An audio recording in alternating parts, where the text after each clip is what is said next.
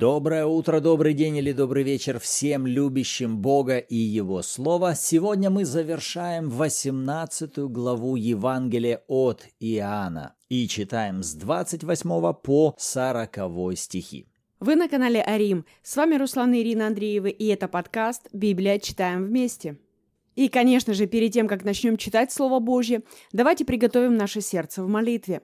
Отец во имя Иисуса, мы нуждаемся в Тебе – Святой Дух, мы принимаем Твое служение. Да будут глаза наши видеть, да будут уши наши слышать, и сердце наше да разумеет все то, что Ты приготовил для нас. Мы принимаем Твое служение и благодарим во имя Иисуса. Аминь. Аминь. Итак, с 28 стиха. «От Каиафы повели Иисуса в приторию. Было утро и они не вошли в приторию, чтобы не оскверниться, но чтобы можно было есть Пасху.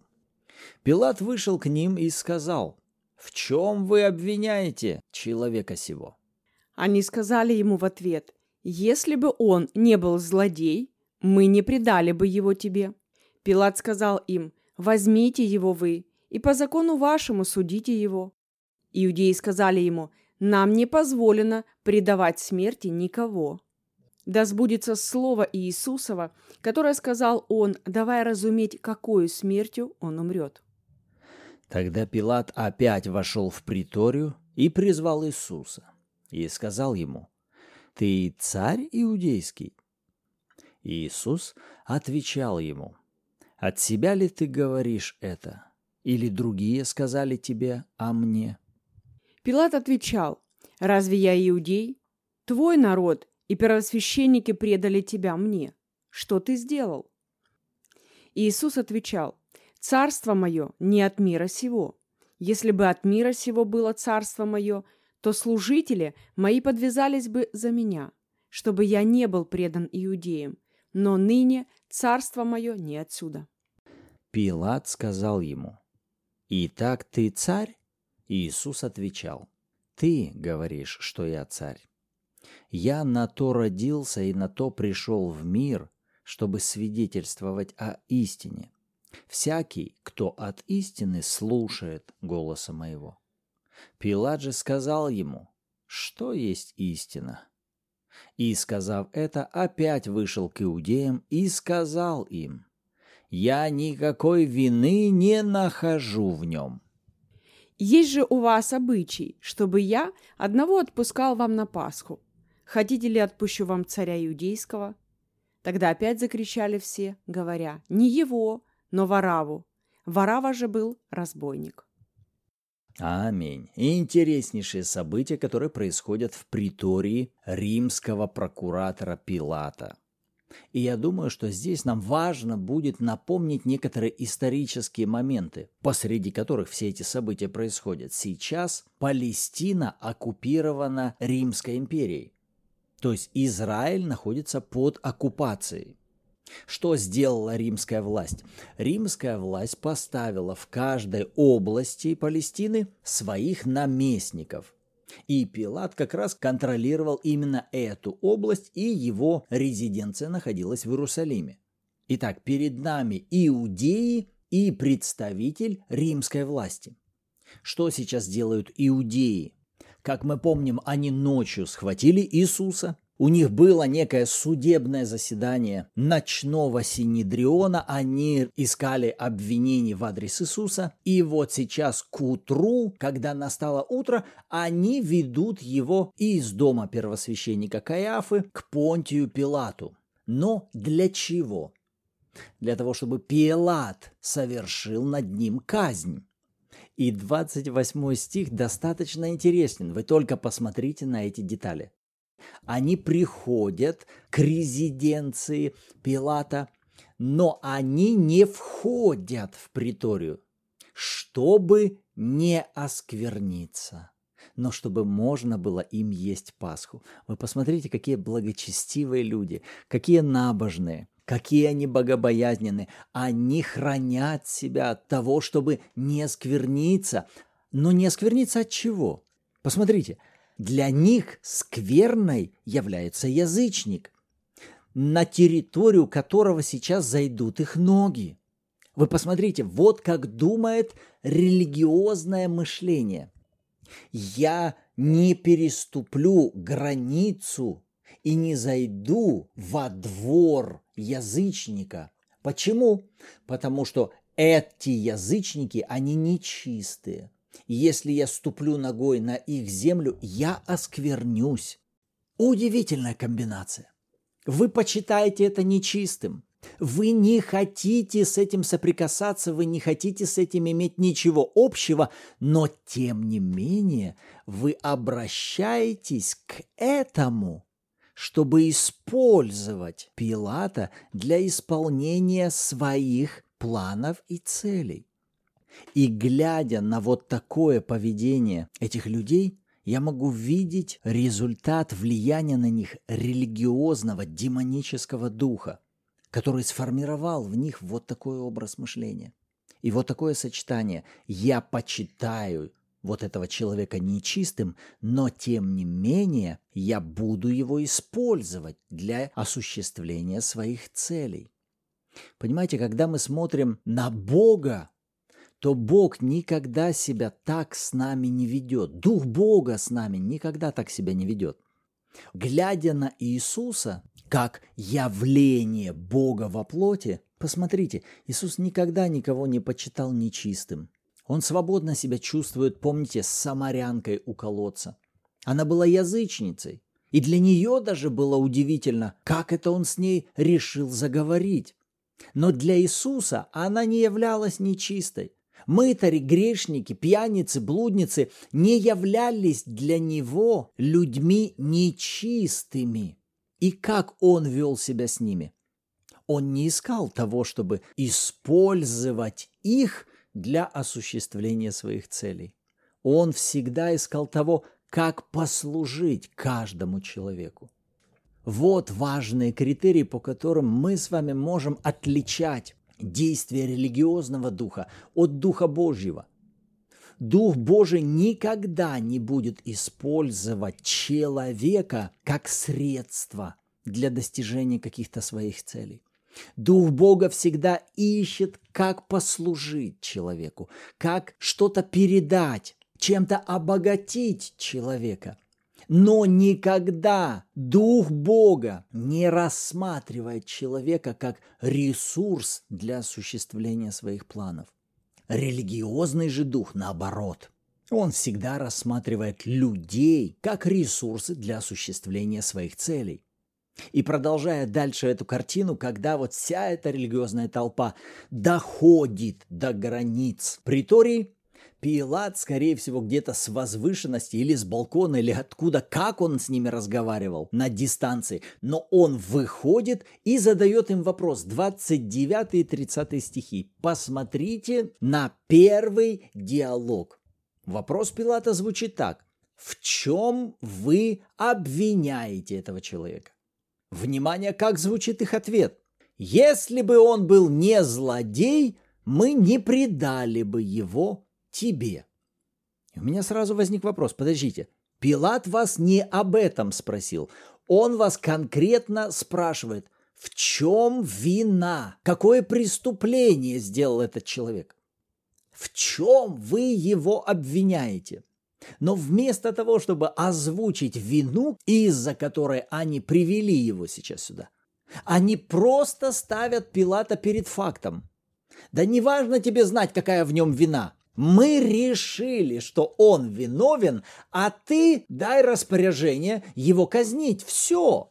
То есть, другими словами, они говорят ему, что мы не пришли к тебе за судом, чтобы ты произвел суд, чтобы ты расследовал факты, обстоятельства, провел следственный эксперимент и вообще помог нам понять, разобраться во всей этой ситуации, правы ли мы или нет. То есть они не пришли, скажем так, за советом или за тем, чтобы восторжествовала справедливость. Они пришли уже с четко определенной позицией. Все, что я хочу, чтобы ты сделал то, что я хочу, и все. И, соответственно, как они ведут себя? Они манипулируют. Они оказывают давление на Пилата. Вы видите, здесь нет логики объяснений или озвучивания каких-то фактов, на основании которых тот же Пилат мог бы вынести справедливый приговор. Нет. Они оказывают на него давление, они манипулируют, заставляют его сделать то, что они хотят. Вот еще одна из особенностей религиозного духа. Он манипулирует. Возвращаясь к сравнению, когда мы смотрим на служение Святого Духа, Святой Дух не манипулирует. Вот почему Иисус, говоря о Святом Духе, сказал, когда Он придет, Он будет наставлять вас на всякую истину. Он будет открывать, Он будет наставлять, помогать вам приходить к пониманию, чтобы в результате вы делали те или иные действия осознанно, понимая, что вы делаете. Но религиозный дух, видите, он движется совершенно другим путем. Манипуляции и давление. И если снова возвратиться к этому вопросу, так почему вы хотите его убить? То кратко можно было бы прийти к следующему объяснению. Потому что он нам не нравится. Он не такой, как мы, и он не такой, как мы хотим, чтобы он был. То есть, что сейчас перед нами? Перед нами сейчас люди, которые внутри имеют определенный склад мышления, который делает их открытыми для демонического влияния. То есть нельзя отделить и сказать, это просто так люди думают. Или нельзя сказать, они все просто одержимые. Нет, есть комбинация – Вначале дьявол делал все возможное, чтобы сформировать внутри них, утвердить внутри них какой-то образ мышления, набор ценностей, взглядов, благодаря которому затем демонический дух легко бы мог действовать через этих людей. И снова возвращаясь вот к характеристике этой религиозной толпы, то можно перечислить следующие пункты, которые были свойственны им всем. Он не ходит туда, куда мы ходим, он не делает то, что мы делаем, он не думает так, как мы думаем. Но при этом, глядя на него, мы видим, что тысячи людей за ним следуют, что его сопровождают чудеса и знамения, которые нас не сопровождают – у него получается то, что у нас не получается. У него нет никаких нужд, а у нас они есть. И в общем на всем этом фоне мы выглядим как-то не здорово. Поэтому нам нужно убрать вот этого человека. Он для нас опасность. Почему? Может быть, он наоборот для вас благословение. Может быть, вам тем самым надо задаться вопросом. Может быть, мы что-то делаем неправильно. Может, нам нужно изменить что-то в нашем богословии, в наших верованиях. Но смотрите, религиозный дух не хочет признавать свою несостоятельность. Он твердо стоит на своих убеждениях, даже если они неэффективные, непрактичные, не производят никаких результатов. Религиозный дух убеждает человека, тебе не нужно меняться. Это всем другим нужно меняться, но не тебе. А все, кто не такие, как ты, это опасность. И если мы посмотрим на всю историю церкви, то увидим вот такую философию, которая проявлялась в веках, имея в основании вот такое верование. Или будь как я, или мы тебя истребим. Но несмотря на то, что сейчас выглядит все так, как будто разъяренная толпа и римские власти осуществляют свои замыслы и творят то, что им угодно.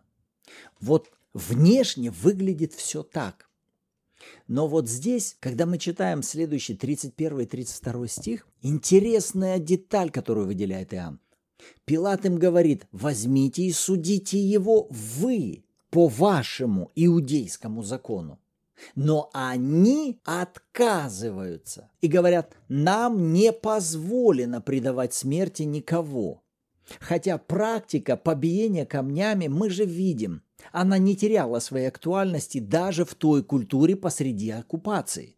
Иисуса несколько раз хотели сбросить со скалы и побить камнями. Блудницу приводили к ногам Иисуса для того, чтобы побить камнями. То есть, повторюсь, иудеи практиковали этот опыт. Но сейчас почему-то они говорят «нет». По законам же Рима нам запрещено это делать. Но вот 32 стих он и выделяет. «Да сбудется слово Иисусова, которое он сказал». Которое он сказал когда? Еще прежде, когда говорил своим ученикам о своей смерти, о своих страданиях. Иисус неоднократно говорил о том, как и что должно будет с ним происходить. То есть к чему я хотел бы привести? К тому, что события, которые сейчас происходят, являются ничем иным, как результатом того, о чем прежде говорил сам Иисус. Повторюсь, выглядит, что как будто над Иисусом эти люди имеют власть, в то время, когда нет. Это слова Иисуса, которые Он говорил о себе прежде, сейчас формируют все те обстоятельства, которые сейчас происходят вокруг Иисуса. И мы с вами сегодня можем себе задать такой же вопрос. А насколько то, что с нами происходит сегодня, связано с тем, что мы прежде говорили о себе? Повторю еще раз этот вопрос. А насколько то, что с нами происходит сегодня, связано с тем, что прежде мы говорили о себе? И насколько то, что мы сегодня говорим о себе, насколько вы верите, что это сможет оказать влияние на те события, которые будут происходить с вами в будущем. Жизнь и смерть во власти языка, и любящие его вкусят от плодов его. И, кстати, Иисус был первый, кто это исполнял. Опять-таки напомним, друзья, что когда Бог нас к чему-то призывает, Он первый является исполнителем своего собственного слова – Поэтому прямо сейчас давайте вместе скажем «Я исполнитель Слова Божьего» во имя Иисуса. Аминь. И давайте еще раз обратимся к 37 стиху. Пилат сказал ему, «Итак, ты царь?» Обратите внимание на ответ Иисуса. «Ты говоришь, что я царь. Я на то родился и на то пришел в мир, чтобы свидетельствовать об истине. Всякий, кто от истины, слушает гласа моего». И в этот раз меня очень привлекла реакция Иисуса. Даже сложно представить тот уровень давления, под которым сейчас находится Иисус. И, казалось бы, здесь очень легко и было бы оправдано любое раздражение со стороны Иисуса, любой гнев, ропот, недовольство. Даже просто на вопрос «А, а ты кто такой?» Вот представьте, сын всемогущего Бога сейчас стоит перед каким-то Пилатом, и этот Пилат возобнил, что у него сейчас есть власть над Иисусом. Когда мы знаем, что щелчком своих пальцев Иисус мог бы в порошок стереть всю эту землю и всех, кто есть на этой земле. Иисус знал, кем Он был. И посмотрите, какая прелесть. Он имел это утверждение из истины, из своего общения с Отцом. И ему не надо было подтверждения извне. Иисус не искал того, чтобы окружающие его люди признавали, «Ой, да, ты молодец, ты действительно Сын Божий». Он не нуждался в том, чтобы другие люди подпитывали его самомнение, самооценку. И ему не надо было доказывать окружающим людям, а ты вообще знаешь, кто перед тобой сейчас, Пилат? Да я вообще-то, ты знаешь, кто я? Я сын всемогущего Бога. Ты хоть понимаешь вообще, с кем ты сейчас тут разговариваешь? Понимаете, но в Иисусе не было ни капельки этой гордости высокомерия. Он настолько смиренно сейчас себя ведет. Более того, даже сейчас, знаете, что он делает? Он служит Пилату. Даже сейчас, в этой позиции, находясь под сильнейшим давлением, он не позволяет своей плоти брать верх. И это мне говорит о том, что до этого он ее хорошенечко уже натренировал. То есть, другими словами, то, что здесь плоть Иисуса не берет верх в каком-либо проявлении раздражения или упреков, или осуждения, обвинения, то это не потому, что он был Сын Божий. Но это же Иисус, это же был Сын Божий, ему вообще легко все давалось и вообще без напряга. Нет, друзья, он был стопроцентным человеком, как мы или вы. Таким же самым человеком. И у него была такая же самая плоть. Может быть, для вас это откровение, но это факт. Потому что Иисус жил во плоти на этой земле. Но когда мы видим подобное поведение и отношение Иисуса, это нам говорит не о том, что у него не было этой плоти, или что ему вообще было недоступно раздражение или какой-то гнев. Нет. Это говорит о том, что подобные проявления плоти он давным-давно научился усмирять и ставить в подчинение воле Божьей и Слову Божьему о нем. Он не позволял непреобразованной душе брать верх и задавать направление, руководить им. Нет, он понимал, что он дух. Да, живет в теле, у него есть душа, но он дух. И он приучил себя к тому, чтобы его дух главенствовал. Чтобы именно дух вел и направлял его жизнь, служение, реакции, слова, отношения. Он натренировал себя в послушании Богу, Его Слову и Его воле. И он тренировал себя в том, чтобы ходить в вере. Опять-таки, подумайте о том сильнейшем давлении, под которым он сейчас находится. И посмотрите, он не находится сейчас в раздражении. Он не стоит сейчас, ненавидя этого Пилата, наполнившись злостью, вот такой, знаете, ненавистью, непрощением. Ну, я вот воскресну, я тебе сделаю потом. Знаешь, я тебя найду, найду, догоню, еще добавлю. Я молчу, конечно, сейчас, знаешь, вот волю в кулак взял, и я молчу, держу себя. Но подожди, придет мое время, и увидишь потом, кто я. Нет, друзья, это вообще было не про Иисуса. Перед Пилатом сейчас стоит совершенная любовь. Вы понимаете, прямо сейчас, знаете, чем Иисус наполнен? Он наполнен совершенной любовью к этому же самому Пилату. Позволяя ему сделать свой выбор. Ты либо сейчас выберешь согласиться с этой толпой, или ты примешь решение согласиться с истиной. Вот поэтому мы и говорим, что даже сейчас Иисус служит этому Пилату.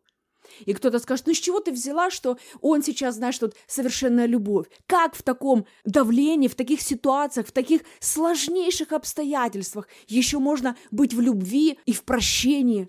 Друзья, но Иисус знал принцип, что вера действует любовью. И он понимал, что если врагу каким-то образом удастся вывести его из любви, значит равно пораженному и лживому врагу удалось вывести его из веры. Друзья, вера действует посредством любви. Если любви нет или мы вышли из позиции любви, значит равно мы вышли из веры. И наша вера в этот момент перестала работать. Она перестала быть результативной, эффективной и приносить соответствующие плоды. Иисус знал это. И Он не просто знал это, Он практиковал это. Поэтому я понимаю, что сейчас Иисус наполнен любовью в отношении Пилата – и в отношении всех людей, которые плюют на него сейчас, которые желают ему смерти, которые бьют его. Сейчас перед ними совершенная любовь, которая не нуждается в каком-то благоволении с их стороны. Он может любить их независимо от их отношения к нему, вопреки того, как они к нему относятся. Он продолжает занимать позицию совершенной любви. И вот эта мысль, которую ты говорил о важности исповедания веры о себе. Посмотри, что он делает. В этот момент он продолжает держать фокус на той миссии, для которой он пришел на эту землю. И он говорит, но на то пришел в мир, чтобы свидетельствовать об истине. Что он делает? Он свой фокус корректирует и держит на том, для чего он пришел. И он Пилату помогает вернуть его фокус. Вот, смотри, куда тебе надо сейчас смотреть. Вот что для тебя сейчас важно. Что это такое? Иисус понимает свою миссию. Он продолжает исполнять волю Отца для него. И это дает мне понимание, друзья, что давление со стороны – это не повод уходить нам из воли Божьей и переходить на волю дьявола. Каким образом мы можем это делать? Да тем образом, что мы начинаем говорить волю дьявола вслух. Если бы сейчас Иисус начал бы констатировать факты происходящего с ним, кто-то бы сказал, ну правильно, ведь это же с ним и так происходило по факту на самом деле. Как некоторые люди говорят, ну вот, знаешь, у меня вот болезнь, вот оно болит у меня. Знаешь, или вот у меня такой, знаешь, проблемный муж, проблемная семья. И когда мы пытаемся послужить и сказать, ну давай будем учиться говорить слова веры, кто-то говорит, ну как это, чего это я буду говорить слова веры, это же я буду врать. Я же говорю по факту, я же не придумываю ничего. Я говорю то, что я вижу, я же честно себя веду. Но послушайте, вот этим, так сказать, честно, вы исполняете совершенно неволю Божью. А поскольку мы знаем, что всего лишь два духовных мира, если вы не исполняете волю Отца, значит, вы исполняете чью волю? Правильно, волю пораженного и лживого врага. И Иисус не идет на поводу этого. Он продолжает держать себя исключительно в воле Бога для него. Как? Он даже в этот момент высвобождает слова веры о том, кто он, к чему он призван и для чего он пришел на эту землю. Он как бы связывает себя словами уст своих, которые помогут ему держаться именно и только этого курса. Я верю, что для нас с вами это мега важнейшие уроки для практики. Аминь. Вот на что Господь обратил наше внимание в этих стихах, а что думаете об этом вы? С радостью почитаем вашу обратную связь в комментариях, либо же добро пожаловать в чат Bible в Телеграме, где каждую субботу в 14.00 по киевскому времени у нас также проходят онлайн-эфиры в аудиоформате, где мы обсуждаем прочитанные стихи, размышляем, делимся откровениями и молимся вместе. И, как обычно, в завершении давайте поблагодарим Бога за Его Слово и за Его истины. Отец, мы благодарим Тебя за Твое сердце, всегда исполненное к нам любви. Благодарим Тебя за то, что Ты никогда не ищешь того, чтобы использовать нас как ресурс. Ты всегда ищешь того, чтобы служить нам, обогащать нашу жизнь. И Твоя воля о нас всегда благая, угодная и совершенная. Благодарим Тебя за жертву Иисуса, за Твой подвиг на кресте, за дарованную нам праведность и усыновление. Во имя Иисуса. Аминь. Аминь. Рады были быть сегодня с вами. В следующем выпуске услышимся. И помните, что вы уже возлюблены, оправданы и благословенны.